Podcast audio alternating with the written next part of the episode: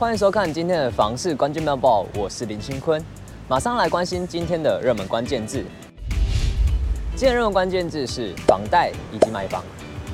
多数人在买房时都会依靠房屋贷款来支付，而近期有数据指出，这年龄层的房屋贷款利率最高。成数也最优秀。根据联征中心的最新数据显示，二零二二年第三季的房贷流量分析，房贷核贷成数最高年龄层落在二十五岁至三十岁，高达七十九点九趴；二十岁至二十五岁贷款成数为七十九点五趴；三十岁至三十五岁则有七十九点八趴；三十五岁至四十岁则为七十九点七趴；而四十岁至四十五岁也有七十九点三趴的高贷款成数。超过了四十五岁后，核贷成数就随着年龄提高而下滑。不过有趣的是，七十五岁至八十岁的年龄区间，贷款成数又提高至七十四点五趴。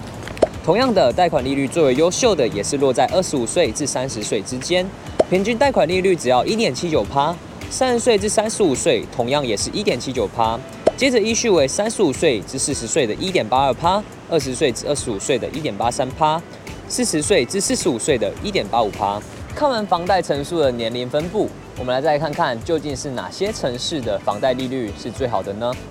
一起来看看吧。房贷核贷成数最高的县市为高雄市，成数为七十九点八一趴；第二名则是新竹县，成数为七十九点八零趴；第三名是由位在东台湾的花莲县拿下，核贷成数高达七十九点七二趴。而从利率来看，平均房贷利率最低的县市是金门县，利率只需要一点七零趴。其次为澎湖县的一点七六趴，彰化县的一点七七趴，云林县的一点七八趴，和宜兰县的一点八零趴。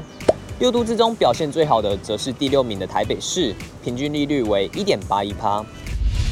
接着我们来看到今天的精选新闻，IKEA 日前公布了二零二二年度最热销的十大收纳好物，不过有民众却对此不以为然，让我们来一起了解吧。家庭主妇伊利表示，像是被认为可以随处移动、提供额外储物空间的推车，若没有经常使用，其实超容易累积灰尘。同理，王兰收纳组合也会是积灰尘神器。尤其忙碌的职业妇女没时间打扫，买这类收纳未必合适。至于年度最热销的十大收纳好物当中的覆盖保鲜盒。盖子为天然竹子材质，伊利表示，竹子遇到水或潮湿很容易发霉。这类保鲜盒像是注重美感，实际使用后很容易后悔哦。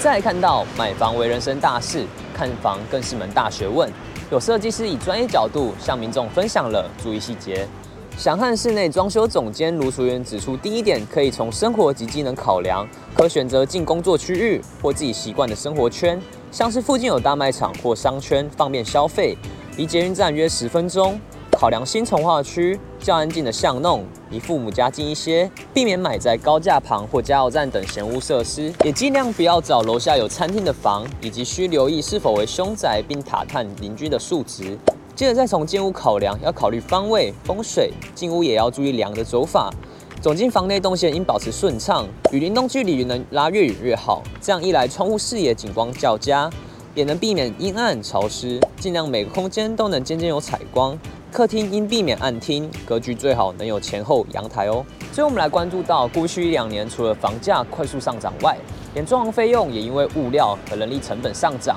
而快速飙升。究竟有什么方法能省下一些装潢费用呢？室内软装师 Carol 曾在小宇宙大爆发节目上透露三招，能够节省预算，分别是：一、先考量是否有泥作、木作工程。因为这些都是单价最高的项目。二、清单三句法，列出自己想要的装潢清单，从中舍去非必要的部分或退而求其次。三、门窗油漆都比你想象的贵，可选用替换材质或改色去转换风格。最后来看到今天的买房卖房，我想问有网友提问到有关银行放贷标准的问题。一名网友提问：银行放贷标准的十五平以上是权状登记总平为主，还是主建物单项要超过十五平呢？贴文曝光后，有人回应各银行标准不一，有些银行是总平数含附属建物，公设不含车位，十五平以上不认列套房；又银行是室内面积不含附属，公设十二平以上不认列套房。